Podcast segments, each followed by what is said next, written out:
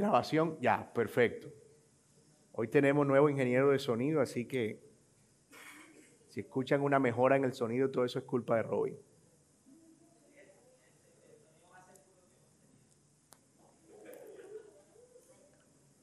Eh, de todas maneras, Sari, eh, se va a grabar la clase, ¿verdad? O a transmitir.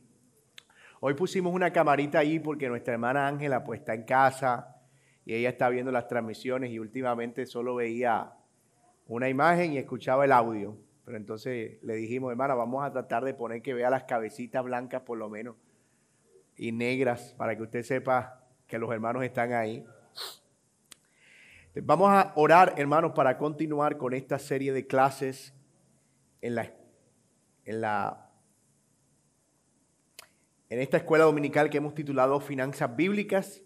Y hoy tenemos un tema importantísimo, como muchos otros de los que hemos tenido aquí, así que les voy a pedir que oremos y nos pongamos en las preciosas manos de nuestro Señor. Padre nuestro que estás en los cielos, te damos gracias, Señor, por tu misericordia y amor. Y oramos, Padre, en esta ocasión para que tú nos continúes guiando, para que nos continúes eh, iluminando acerca de un tema, Señor, que ha sido de mucho provecho y creemos que lo va a seguir siendo y del que necesitamos continuar hablando, Señor, que es cómo podemos ser mejores mayordomos y mejores administradores de lo que tú has puesto en nuestra mano. Oro, Señor, que nos ayudes a entender a la luz de la palabra que tú nos has llamado a la generosidad y que esa práctica de generosidad debe hacerse con una motivación correcta, siguiendo el ejemplo de nuestro Señor Jesucristo en el Evangelio, el cual se entregó y se dio por nuestros pecados a fin de librarnos de nuestra maldad, quien siendo rico se hizo pobre para que nosotros fuésemos enriquecidos en nuestra pobreza. ¿Qué mayor acto de generosidad que el que vemos reflejado en el Evangelio de Jesucristo? Así que oramos, Señor, estas cosas en el nombre de nuestro Señor Jesucristo. Amén y amén.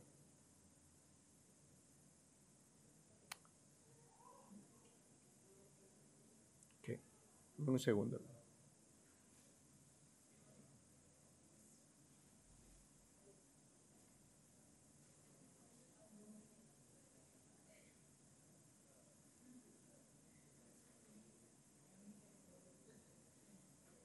Ok.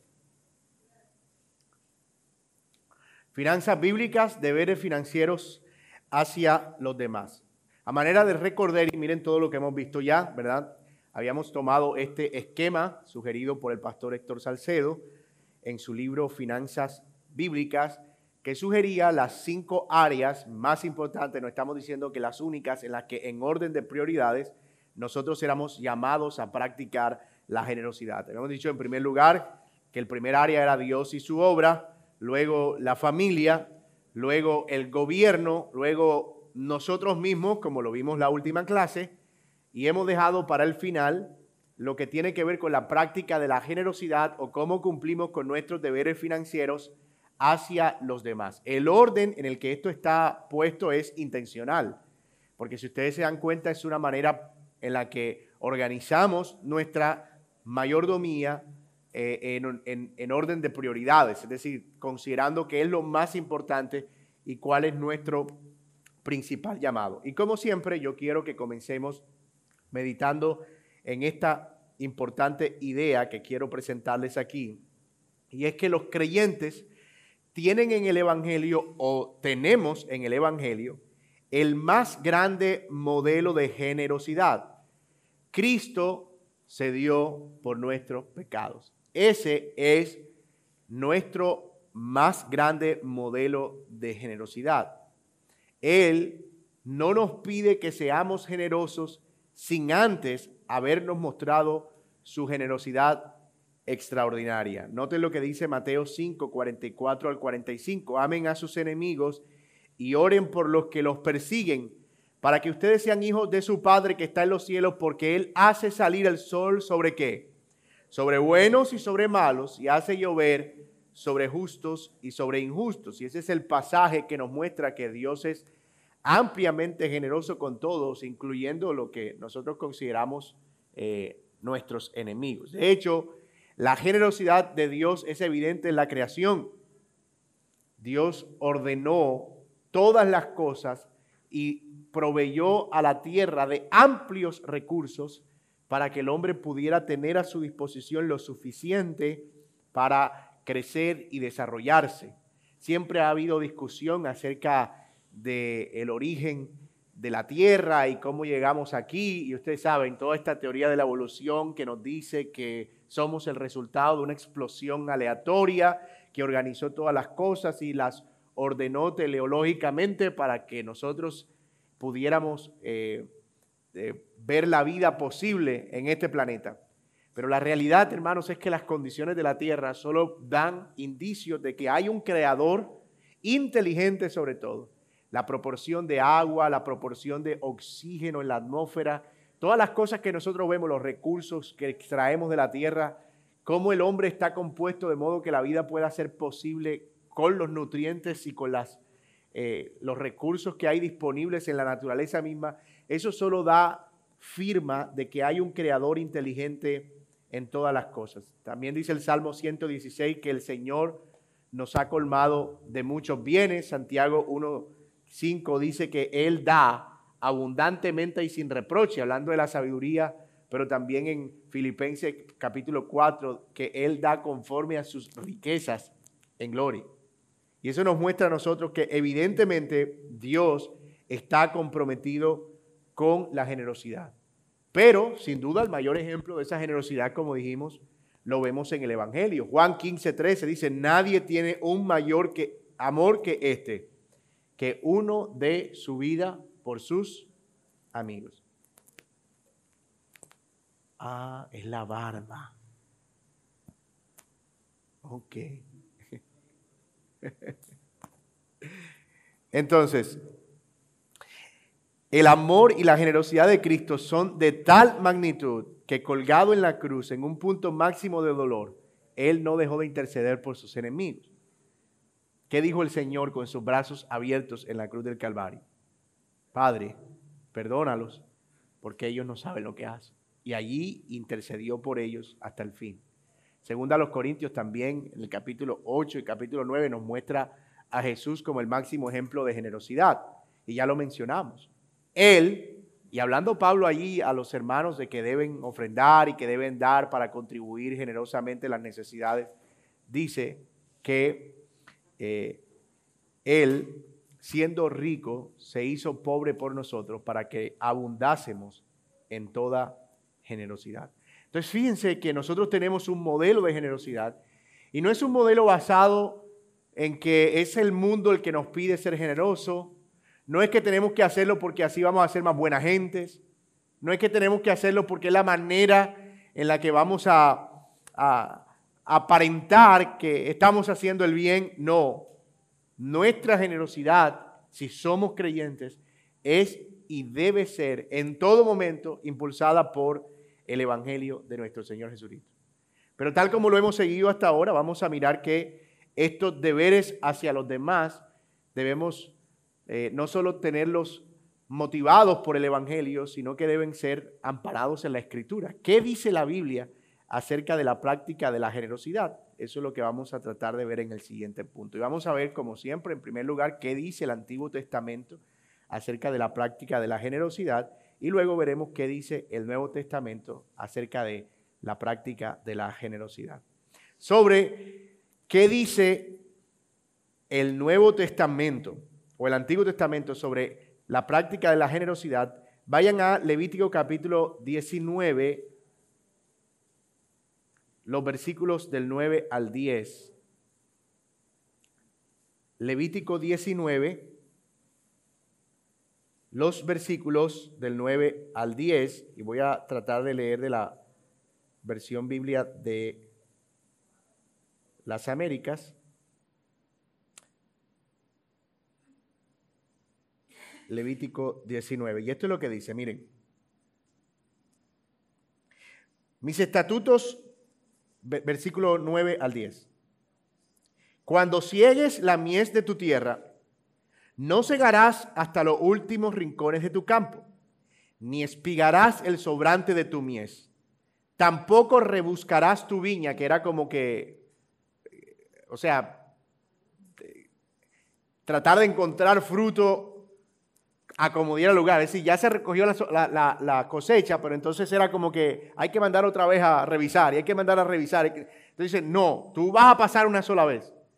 Lo que agarraste, agarraste. Si no agarraste nada, o, lo, que, lo que haya quedado, lo vas a dejar disponible. Eso es lo que significaba no rebuscar tu viña. Ni recogerás el fruto caído de tu viña. Lo dejarás, miren aquí, para el pobre y para quién más.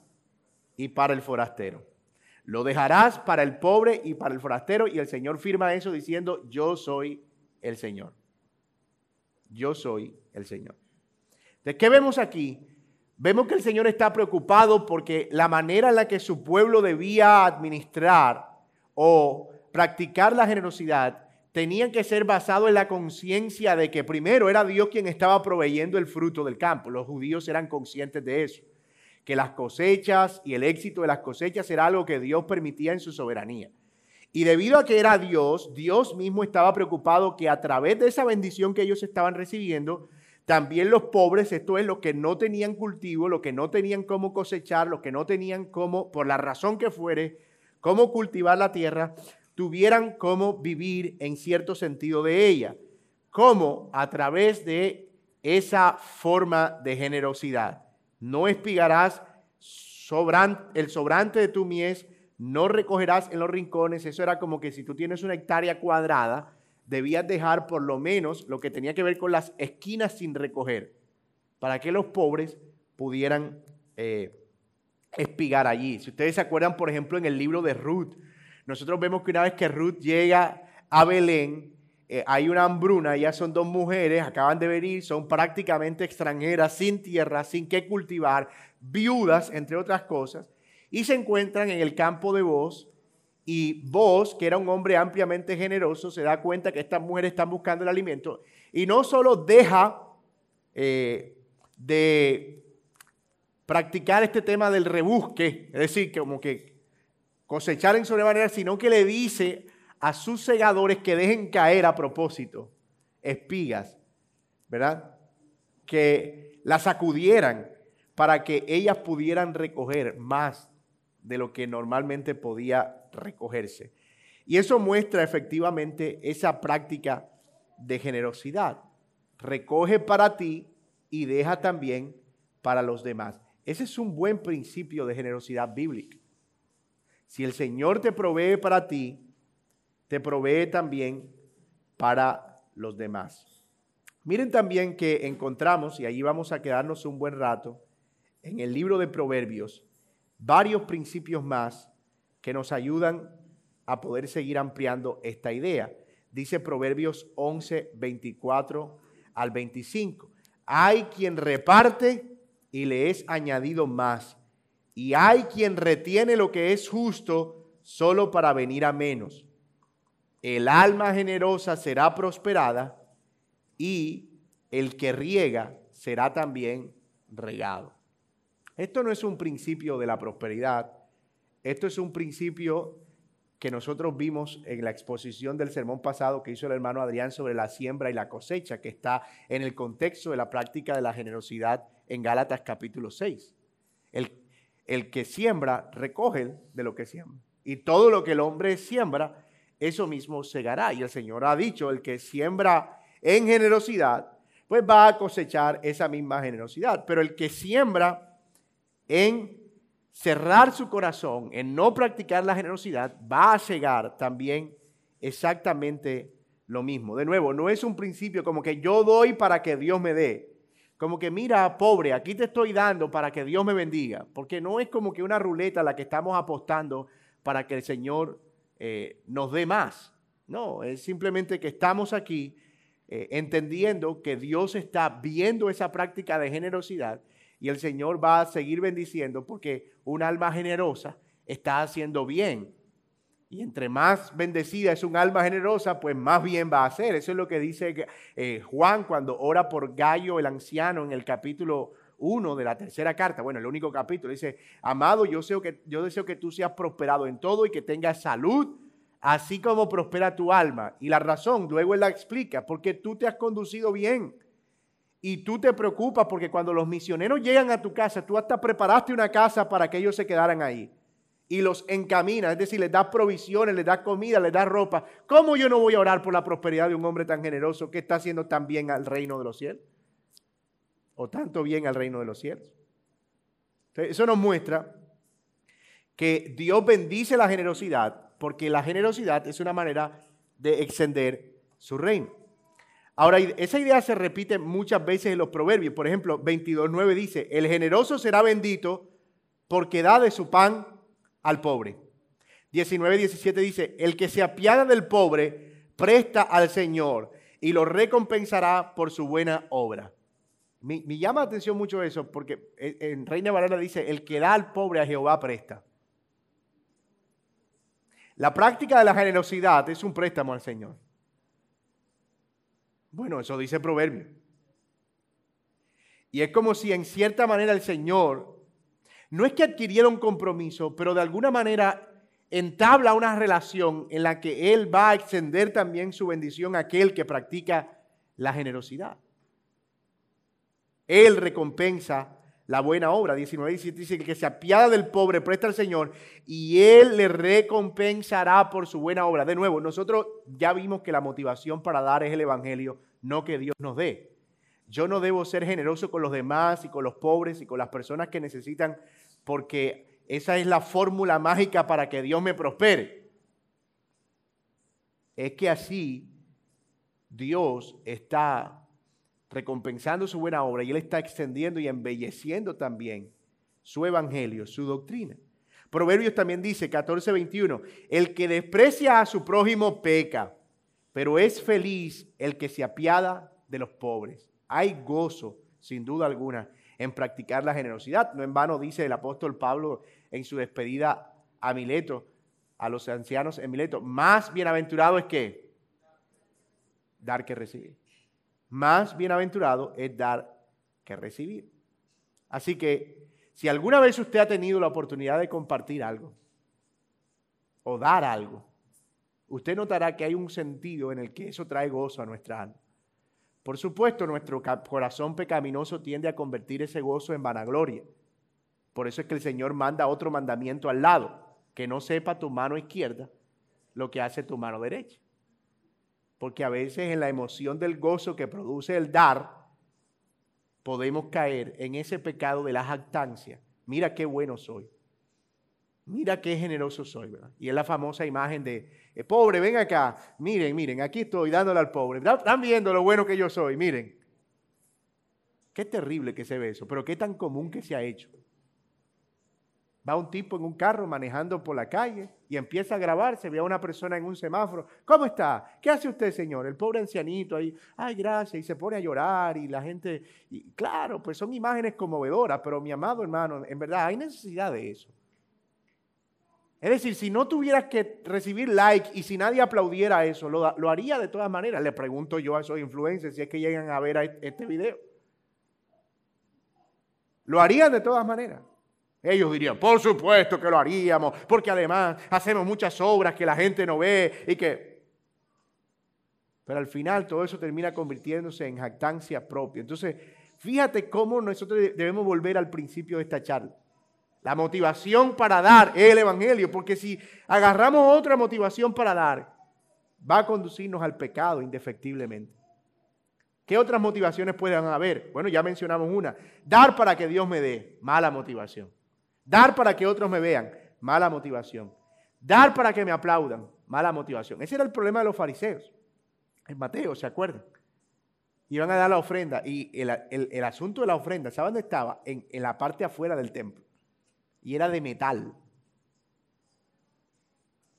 O sea que cuando ellos iban a dar la ofrenda, eh, te puedes imaginar, iban con un, el balde de moneda. Acá a todos y hacían un círculo. Qué cosa tan, qué, qué escena tan desagradable, ¿verdad? Pero para ellos eso era wow. Miren, todos, aquí voy a practicar mi generosidad y eso se escuchaba y todo el mundo, wow, wow, qué, qué, qué montón de moneda acaba de dar esa gente. ¿Y sabe qué dice el Señor? De cierto os digo que ya tienen su recompensa. ¿Cuál? El aplauso de los hombres. Eso es todo. O sea, ustedes hacen eso para ser vistos de los hombres. ¿Saben qué les digo? Ya tienen su recompensa. ¿Cuál? El aplauso de los hombres. Ok, engórdate con eso. Vive de eso. ¿Quién vive de eso? Nadie vive del aplauso de los hombres. Bueno, un influencer dirá, yo sí vivo del aplauso de los hombres porque un like y una estrellita me genera dinero en Facebook. Entonces entre yo mal, eso es peor, porque eso es usar la generosidad para, que eso al final no es generosidad, es un negocio. Tú estás usando eso como un negocio.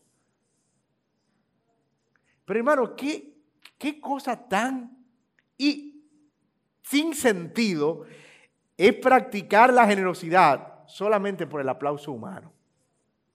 No tiene ningún sentido, porque el aplauso humano no se vive. Y esa es una de las cosas que el Señor habla en, precisamente en el Sermón del Monte, de las tres prácticas de piedad que el creyente eh, está llamado a hacer. La oración, la limosna y el ayuno. Y curiosamente somos bien enfáticos en hay que orar, porque la Biblia dice que el que no ora, el diablo se lo devora, y el que no ayuna, el diablo se lo desayuna, y hay que meterse con Dios, y hay que estar, y hay que ir, y, Oh, pero espérate, en medio de esos dos textos está también del limosna. Practiquen la generosidad. Eh, es más, en la misma línea, eh, no es ni más una cosa ni menos la otra.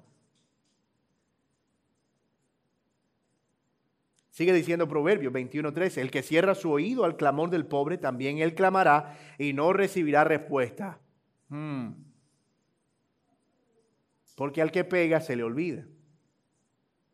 Y al que no practica la generosidad, tarde o temprano se le olvida que no fue generoso, pero a Dios no. Y no solo en el sentido de clamar a Dios, es en el sentido de clamar por ayuda a otros. Es decir, la no práctica de la generosidad es una forma de cerrarme puertas para cuando yo caiga en alguna desgracia financiera. Pero el generoso siempre va a tener quien le extienda la mano. Cuando clame, va a tener alguien que le auxilie. Va a tener alguien que pueda estar allí para socorrerle. Así que no solo es que clame a Dios y Dios no oye, sino que muy seguramente cuando pida ayuda no va a encontrar ayuda a su alrededor. Las personas que retienen más de lo que es justo, que normalmente eh, son egoístas, que, hermano, mueren solas y amargadas. Al final ni los hijos lo quieren cuidar. Ni los hijos le quieren dar tiempo. porque, todo lo que el hombre ciega que siembra, eso mismo se Ahora, nosotros no debemos devolver mal por mal, eso no aplica aquí para los creyentes, nosotros no tenemos, es que él fue un mal padre, entonces no, pues eso no, así no funciona con nosotros los creyentes. Nosotros lo vemos como una oportunidad de hacer el bien. Pero no cabe duda que es una regla universal, que obviamente lo que hace el cristianismo es hacer algo extraordinario, es amar al enemigo, es servir al que no sirvió, es ser generoso con el que no lo fue, eso lo hace el Señor. Pero la regla está ahí.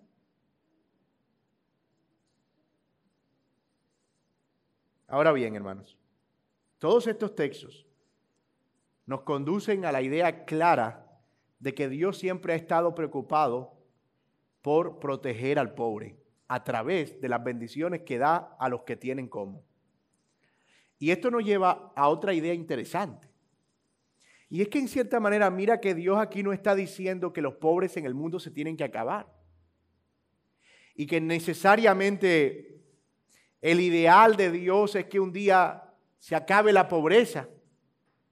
También dice el Señor en Proverbio, a los pobres siempre, y el Señor Jesucristo afirmando eso, siempre los tendremos entre nosotros. Dios hizo al rico y al pobre. Así que eso hace que la generosidad se convierta realmente en una oportunidad, en una forma en la que nosotros mostramos gracia, como el Señor la ha mostrado a nosotros. La generosidad termina siendo un asunto de eso, de oportunidad. Tenemos a alguien que está en una necesidad, podemos socorrer a ese alguien en esa necesidad y lo hacemos. Así funciona. Pero veamos un poco más. ¿Qué dice la Biblia en el Nuevo Testamento acerca de la generosidad? Ah, Hechos 20:35. Si pueden ir ahí. Qué pena que hoy estoy leyendo los textos yo, pero creo que el, micrófono lo tenemos ahí medio.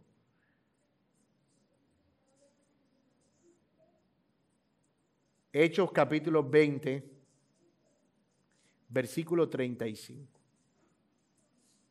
Miren lo que dice este pasaje.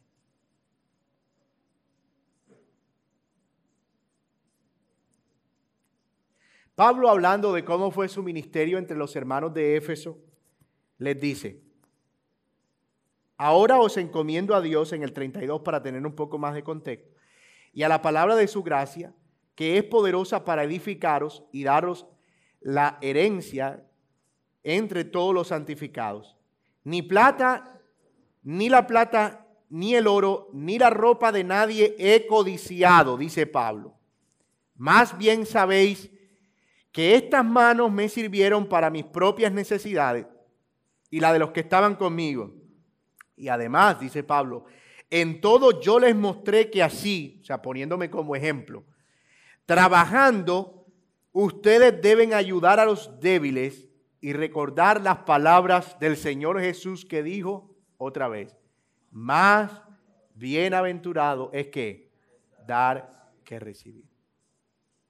Pablo está diciendo aquí que él fue un ejemplo modelando el hecho de que hay una bienaventuranza mayor en dar. A todos nos, gusta que nos den regalo, ¿verdad?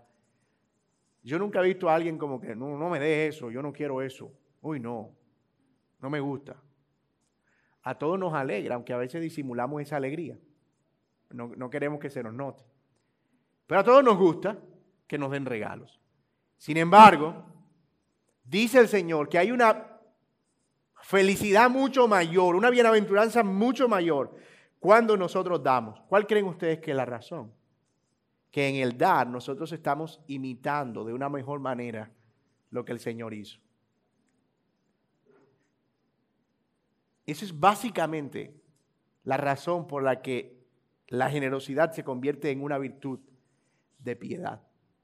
Y noten que aquí Pablo está diciendo que el propósito por el cual nosotros trabajamos no es solo que tengamos para nuestras propias necesidades, sino que tengamos con qué compartir a aquel que también tiene necesidad. Es decir, que en cierto modo, parte del propósito de Dios en bendecirnos con un trabajo es que suplamos para nosotros, pero también para otros. También se nos dice en el Nuevo Testamento, en Primera Timoteo, capítulo 6, 17 al 18, en unas palabras dirigidas a los ricos. Enséñale a los ricos de este mundo, no solo a los creyentes, sino a los que tengan la oportunidad, que usen su dinero para hacer el bien deberían ser ricos en buenas acciones y generosos con los que pasan necesidad y estar siempre dispuestos a compartir con otros. Las personas con bienes de este mundo son llamadas a abundar en buenas acciones. No es que las buenas acciones nos salven, eso lo hemos repetido hasta la saciedad, especialmente en esta carta a los Gálatas, pero sin duda alguna hay un propósito en el que cuando nosotros damos, estamos reflejando algo de la belleza del Evangelio y de la bondad del Señor. Así que deberíamos nosotros también preocuparnos por reflejar, por ser luz, por hacer evidente la fe que tenemos a través de nuestras buenas obras. Esto también implica que las personas deben ser fáciles de convencer, que la generosidad no debe ser algo que tiene que ser algo que nos obligue o que no, tienes que darme un discurso muy bueno realmente. A mí para que me saquen algo, tiene que ser que me muestren exámenes médicos, que realmente hay una necesidad, que me muestren, pero yo así para dar, y yo entiendo que uno llega a crear cierta, cierto sentido de desconfianza, especialmente en medio de un mundo en el que la gente está siempre tratando de ganar ventaja. Y todos hemos visto videos de personas que están por ahí en la calle haciéndose pasar por mendigos, pero tienen ingresos a veces hasta más grandes que los que una persona que trabaja tiene. Y eso no significa que todos los problemas de pobreza estén asociados exactamente a lo mismo. Lo que indica es que nosotros debemos tener nuestros ojos abiertos para mirar siempre qué oportunidades tenemos de practicar esa necesidad. Por eso es que Pablo dice, y lo vimos en el sermón pasado también, que las mejores oportunidades deberíamos buscarlas inicialmente dentro de la familia de la fe. Pero eso no significa que deberíamos eh, limitarnos solo a la familia de la fe. Todo lo que hemos visto hasta ahora hemos visto que tiene que ver con generosidad. Hay que tener generosidad, excepto al gobierno, pero hay que tener generosidad. Hay que sí, porque tú al gobierno le pagas los impuestos. Tú ay, yo voy a ser generoso con el gobierno. Mira, a mí la retención me llegó en un millón, pero yo quiero dar dos millones. ¿Cierto? El impuesto es una tarifa fija, pero el resto, los deberes hacia la iglesia, generosidad. Los deberes hacia nuestros padres, generosidad. Los deberes con nosotros mismos, generosidad. Los deberes hacia los demás, generosidad. Los deberes hacia el gobierno, deber. Pero todo tiene que ver al fin y al cabo con generosidad. Entonces debemos tener nuestros ojos bien abiertos para buscar oportunidades de practicar esa generosidad. ¿Se acuerdan de los Filipos? Los de Filipo, los, de, los Filipos, los filipenses o los de Filipo. Pablo estaba preso no tenía cómo recibir dinero porque, entre otras cosas, entrega y efecto y era complicado en esa época. Entonces, ¿cómo hacemos para enviarle dinero a Pablo en su prisión? Era un complique, además porque ellos estaban exponiendo también a ser perseguidos de la misma manera que Pablo. Pablo tenía cómo defenderse, pero muchos de ellos tal vez no tenían cómo. Además, Pablo estaba en una misión específica. Entonces ellos decían, que Dios nos dé la oportunidad, o sea, ¿cómo, ¿cómo hacemos? Y empezaron a acumular sus ofensas. Esto va a ser para Pablo. Y lo guardaban, y lo guardaban. Y el día que tuvieron la oportunidad dijeron, aquí está un hermano que va a visitar a Pablo en la cárcel, llévenle este donativo. No, pero eso es mucho. Yo no sé cómo lo vas a esconder, pero tiene que llevárselo. No nos puedes privar de este privilegio. Y cuando Pablo lo recibe, dice, yo sé que ustedes querían hacer esto, solamente que le faltaba la oportunidad. O sea, ellos estaban buscando oportunidad para la generosidad. Y aquí voy a un principio del Nuevo Testamento o de, la generosidad muy importante. Y es que la generosidad no debe practicarse por improvisación. La generosidad que es reactiva normalmente no trae gozo al corazón. ¿Cuál es esa generosidad reactiva? Esa de, me ayudan. esa gente sí molesta, cógeme. No planificada, no planeada, no trae gozo, trae amargura. Eso no es generosidad, eso es quitarme a la gente de encima. Y cuando obramos de esa manera, no estamos obrando generosamente. La generosidad es planificada. Acabo de identificar una necesidad. Voy a programarme para poder suplir esa necesidad. De acuerdo con mis posibilidades, por supuesto. Entonces yo voy a, ver mi presupuesto y voy a, revisarlo y a diseñarlo de tal manera que eh, yo pueda darle a fulano este poquito. Esa generosidad es, debe ser programada, debe ser planificada. Por supuesto, habrán situaciones que nos tomen por sorpresa. Y nuestra reacción siempre va a ser, mm, ah". porque es que nuestra tendencia al tema del dinero siempre hace que, cuando el bolsillo lo tocan uno siente como una punzada en el muslo. Mm. No ve amenazado su futuro. pero al final a veces como les digo, hermanos, son oportunidades y verlo así ayuda a que podamos hacerlo de manera mucho más consciente. Ni qué decir de los de Macedonia. Ellos no solo lo veían como una oportunidad, sino que lo hacían, oigan esto, en la medida de sus posibilidades e incluso más allá de sus fuerzas. Ellos no conocían a los hermanos de Jerusalén, pero cuando Pablo fue recogiendo la ofrenda para los hermanos de Jerusalén, ellos dijeron, Pablo, déjanos participar. Y Pablo le dijo, hombre, hombre, ¿cómo se van a poner ustedes en eso? Si nosotros estamos para darle a ustedes. Mira, Pablo, no nos quite este privilegio. Ya les dije, hombre, relájense, tranquilo. Los de Corintios tienen bastante plata. Ellos van a cubrir lo de ustedes. Y al final los de Corintios no dieron nada. Y Pablo terminó usando a los de Macedonia para estimular a los de Corintios. Y le digo, ustedes que se la dan de rico, de muy griego, de muy aristócrata, y son los más duros. Y los de Macedonia que no tienen en su pobreza, abundaron en muchas riquezas de generosidad para enviar a los hermanos de Jerusalén. Qué vergüenza, definitivamente.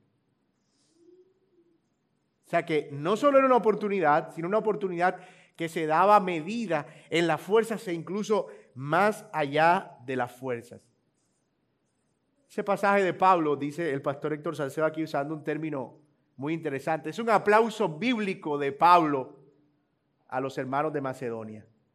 ¡Wow! ¡Qué gente! ¡Qué gente tan generosa! Todos conocemos personas generosas. Todos somos llamados a ser generosos.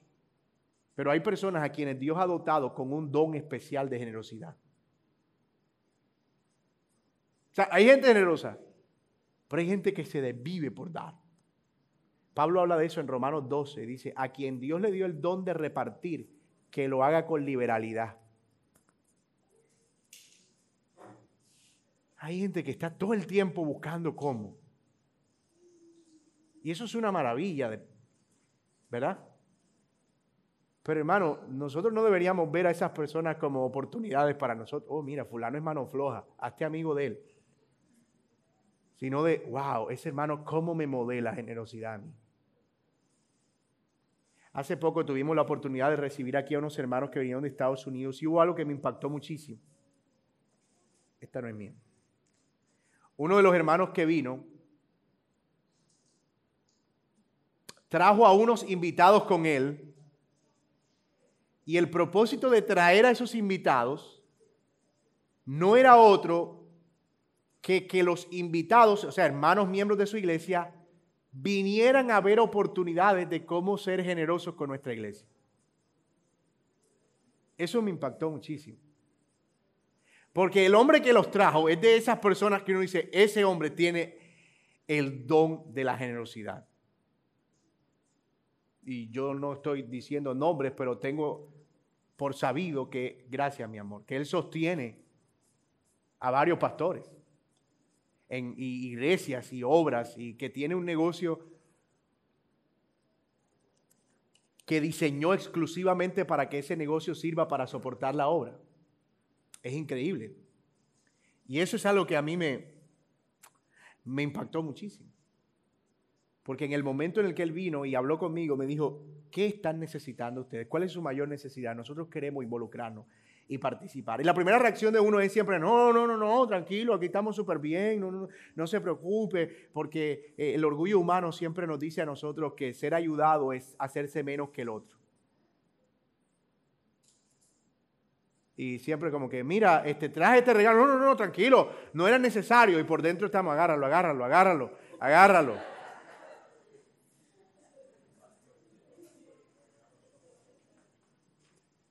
Sí le ha pasado, hermano, tiene esta ofrenda. Ay, no, hermano, no, no, no, no tenías que molestarte. Coge, hombre, no, no, no, no, agárralo y tal, que me la mete en el bolsillo, que me la mete en el bolsillo. No, pero recíbelo hasta que quédese con eso, hombre. Ay, no, hermano, no era necesario. Ay, gracias, Dios mío, gracias. Hermano, debemos aprender a ver la generosidad como, como bueno, hermano, gracias, de verdad, gloria a Dios. Qué, hermano, qué bendición. Gracias por haber, haber sido receptivo y, ¿cierto? Ahorita vamos a hablar un poquito acerca del el otro lado de la, moneda, cómo debemos practicar generosidad protegiendo la dignidad de aquel a quien estamos, eh, con quien estamos siendo generosos. Pero aquí siempre debemos estar dispuestos y receptivos a, Señor, gracias, gracias porque a través de la generosidad de estos hermanos tú estás bendiciendo. Eso fue lo que hizo Pablo.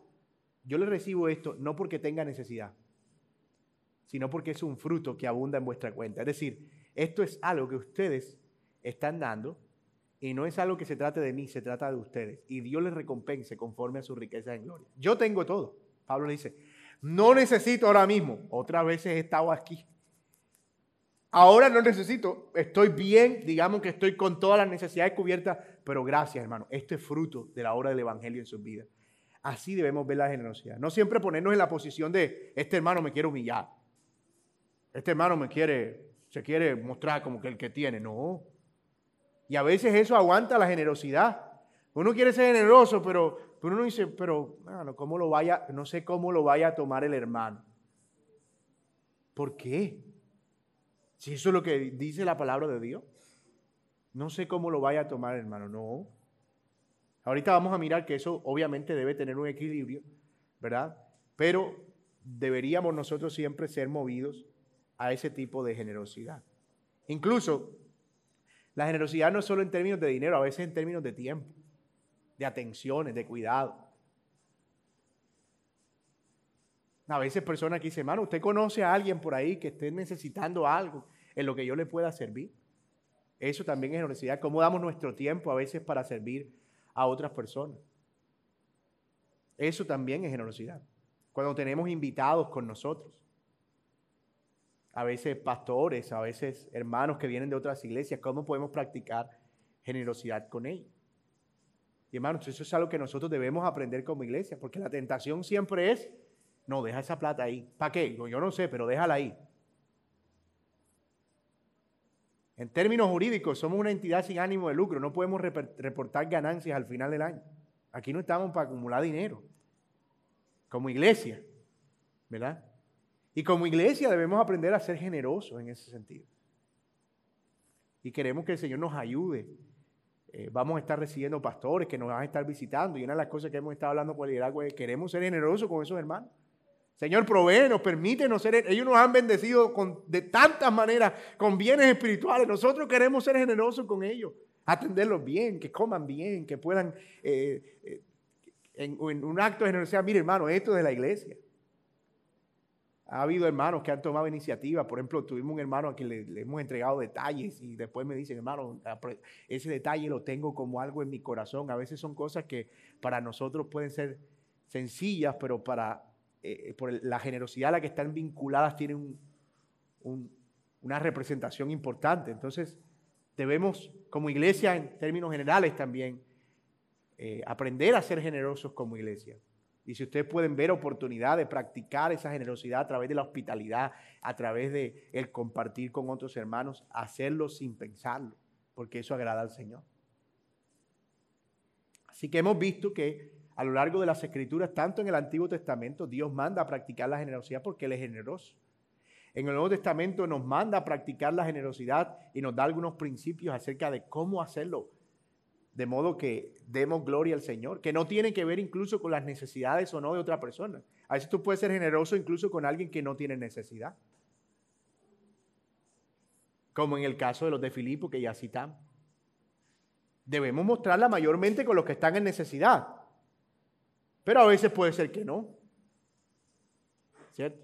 Y hermanos, eso, eso también es diciente. A veces hay personas que están habituadas a dar y, uno dice, ah, ese fulano no necesita que uno le dé nada. Pero a veces un pequeño, una pequeña muestra de generosidad termina siendo para el generoso algo que, que ve con mucha gratitud también. Entonces podemos cultivar eso en nuestra congregación. Finalmente, algunos consejos prácticos que estos también están tomados, por supuesto, del libro de finanzas bíblicas del pastor Héctor. Algunos ya los hemos mencionado, vamos a ampliarlos un poquito, pero proponte abrir los ojos y oídos a las necesidades de tu entorno.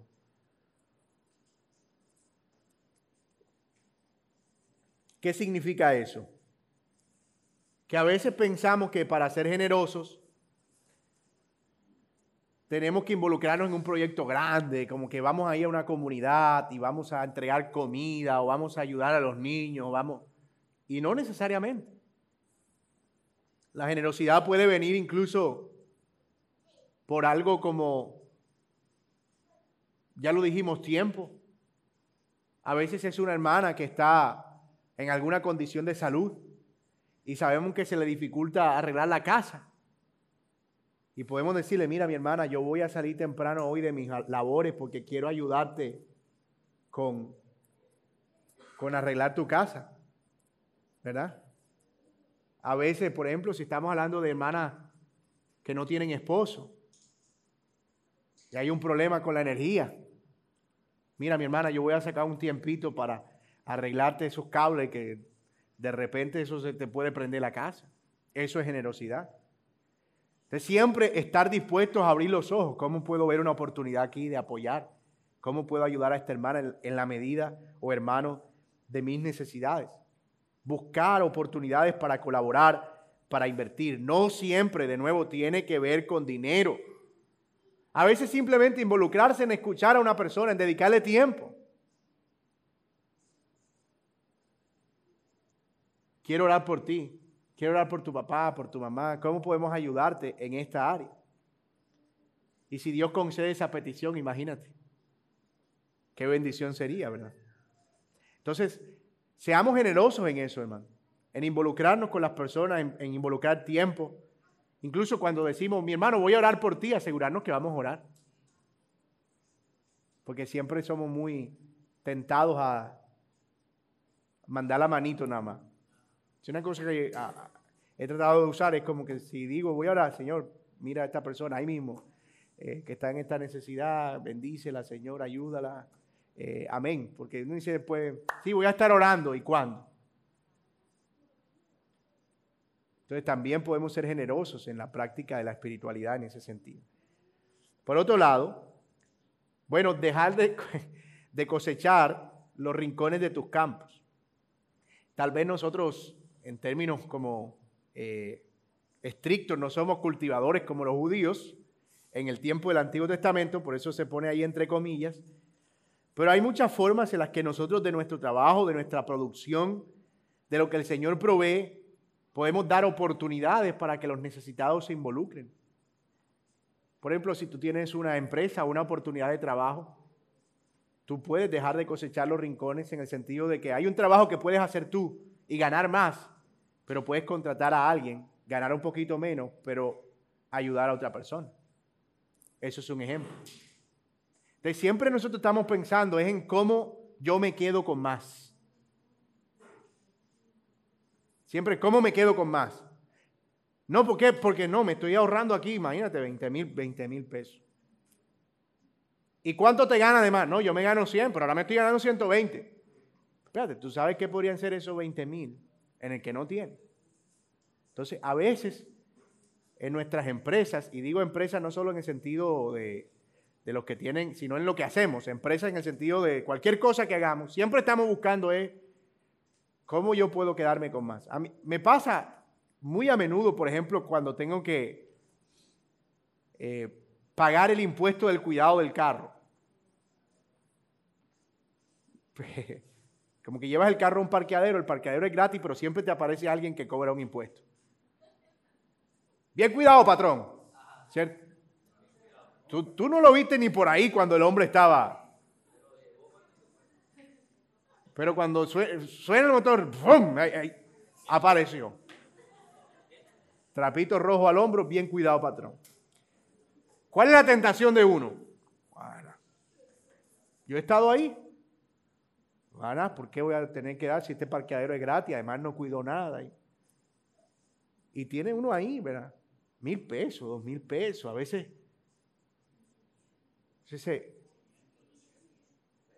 No, pero hay que, hay que proteger la dignidad del hombre. Pero, que, que 200 pesos. Pero a veces siempre estamos como que, me quedo con esos mil, que al final a veces hasta se pierden debajo del carro y siempre estamos pensando es en cómo me quedo con más, no en cómo puedo contribuir.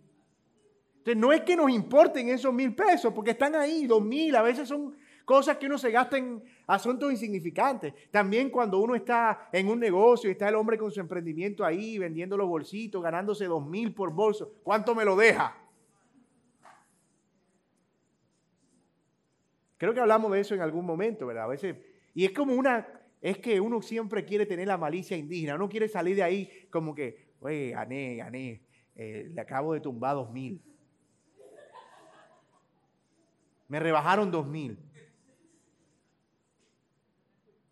Y a veces, es verdad, yo he estado ahí y como que en el momento siento la vergüenza de el señor que está vendiendo aguacate. ¿Cuánto se gana una persona en un aguacate? Está soleándose. ¿En cuánto me lo deja? Porque siempre estoy pensando es cómo gano yo. ¿Cuánto me estoy ganando? ¿Cómo voy yo ahí? La malicia indígena. Por eso los que venden ya no son bobos. Si la cosa vale en el valor que ellos tienen 17, te piden 20. Para que en la rebaja quede en el precio.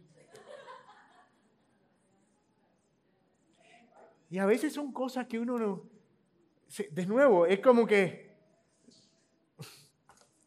te, lo dejo en, te lo dejo en 2000, valía 2500. Y uno, oh, wow, lo conseguí en 2000. Tremendo descuento. Entonces siempre pensar, porque el principio detrás de no cosechar los rincones es cómo yo dejo de quedarme con más para que otro pueda aprovechar o comer de ahí. Y nosotros estamos moviéndonos continuamente en esas esferas de generosidad. Y hermanos, créame, yo he sido muy confrontado con esto porque uno todo el tiempo está batallando con esa, con esa idea, la propina. Claro, que a veces el asunto se, se, va, te, obligan a cobrar, te, obligan a la generosidad. El servicio está ahí incluido. Y sé como que, espérate, yo hubiese querido hacerlo por mi propia cuenta. Entonces te da la factura y, y te obligan. la propina está ahí, tienen que darla. Pero sería mucho más chévere si uno pudiera, ¿verdad?